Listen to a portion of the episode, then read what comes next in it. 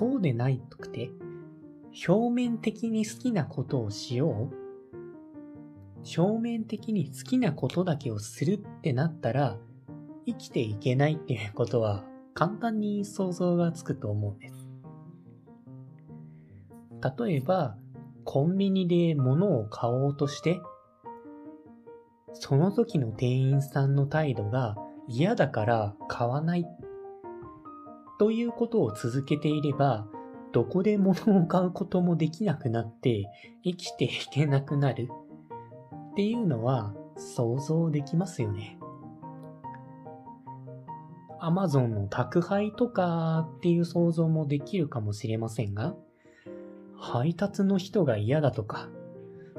段ボールを捨てに行くのが嫌だから買わない？なんて選択をしていけば、生きていけないのは明白じゃないですか。その時の衝動でやりたいことを決めるのではなくて、結果としてもたらされるメリットとか、そういったものを得たいから嫌だなって思うことも乗り越えて、その行動をするんです。自分も風景とか夜景とかに関する思いっていうのがそれに近いんですね。自分は山梨が大好きでして、というのも風景であるとか夜景スポットというのがたくさんあって、もう2泊3日では巡りきれないくらいに大好きなところがいっぱいあって、もう行ったら全力で楽しみたいって思うんですね。学生時代の頃にはレンタカー借りてずっと夜の10時12時くらいまで回っているっていうこともザラだったんですね。まあそれはそれでもうとにかくいろんな場所に行きまくるっていう目的になってしまっていたんで、あまり良くない回り方ではあったんですけれども、おかげで山梨はここだけは絶対に行くべきベスト5みたいのができたんですね。新道峠とか、甘利山とか、荒倉山浅間公園とか、川口湖とかもですかね。とにかく山梨に行ったらここは絶対行っておきたい。そんなスポットがたくさんできたんです。で、こういったスポットを開拓するために、多い時は月に4回とか毎週行っていたんですね。山梨に住みたかったくらいだと思います。こういう自分を見て、山梨行き過ぎじゃないって控えめにちょっと引きながら言われたこともあったんです。でも自分にとっては素晴らしい風景を見たい、夜景を見たいというのがとにかくやりたいことであった。それが自分にとって何よりも大切だから何時間もの車の運転とか旅費交通費とかまあ金額もですね、あ金額か、予備交通とか、そういったものを乗り越えて、とにかくやりたかったんです。もちろん個人的には何時間も車を運転するとか、その後何時間もかけて山に登るとか、体力的にしんどいところはあったけれども、とにかくやりたかったから。やりたかったからこそ、自分がその時の衝動ではなくて、いろんな景色を楽しみたい。まだ見ていない素晴らしい景色というのを見ていきたい。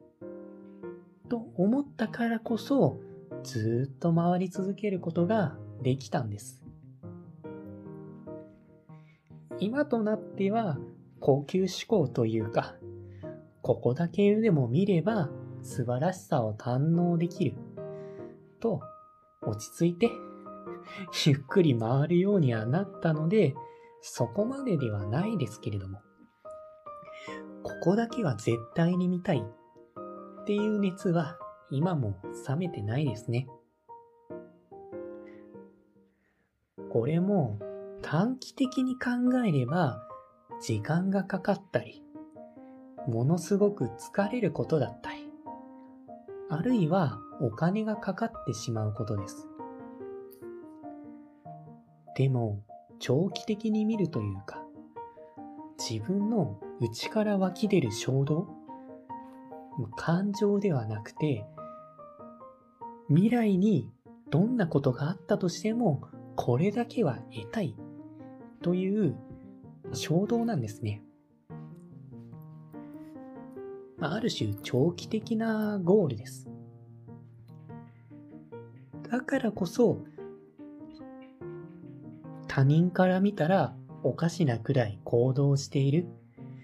ということが普通にできたんです。うんまあ、だからその時感情的に嫌だなって思ってやめるのはやっぱり違うなと思うんです。他にも自分がだから結構嫌だなって思うのは感情的に嫌だからすぐやめてしまうということなんですね。結構昔のニュース、今でもあるのかもしれませんけれども、入社して1日で辞めてしまったみたいな若者の話を、まあ、たまに見て観測していたんですね。で、まあ、その理由はいろいろあるかもしれないんですけれども、自分が観測した範囲内では、初日に出て、その時の人間関係というか、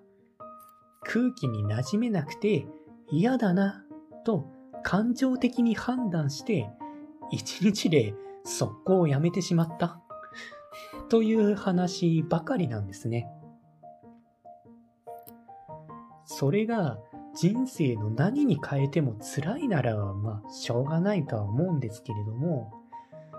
そればっかりが理由の記事を見ていると本当にいいのかよと思ってしまいますし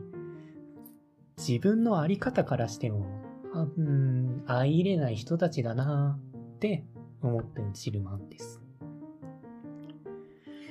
だって、それって、その場の自分の感情として嫌だから、その日にやめてしまった、やめてしまう、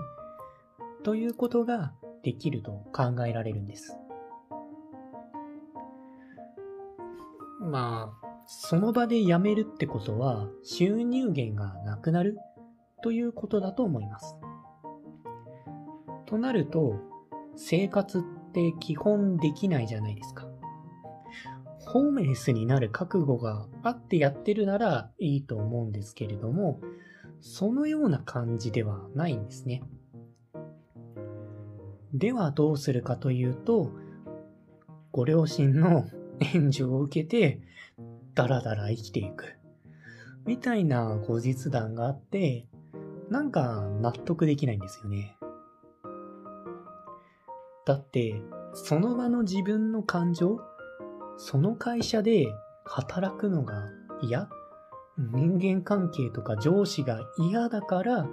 ご両親の援助に頼るっていう判断をするって、ちょっと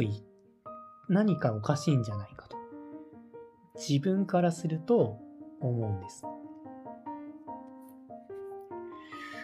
長期的にどうなるか、まあ、本当にそういった状態なら一生親に頼って生きていくっていう状況を良しとして自分の感情を優先させたっていうことで普通に嫌じゃないですか。自分はめっちゃ嫌だなと。そうではなくて、自立できるような人間になるというところを盛り込んで判断すべきではないかと自分は思ったんです。もちろん、入った初日にブラックすぎる。入った初日にいきなり徹夜を求められるとかだったら、まあそれは確かに自分の体を壊すことだし、いいんじゃないかと思うんです。でも、そうではなくて、上司が嫌な人だったからとか、その場の空気が嫌だったからで、ね、辞めるって、あまりにも感情的すぎるんじゃないかと思うんです。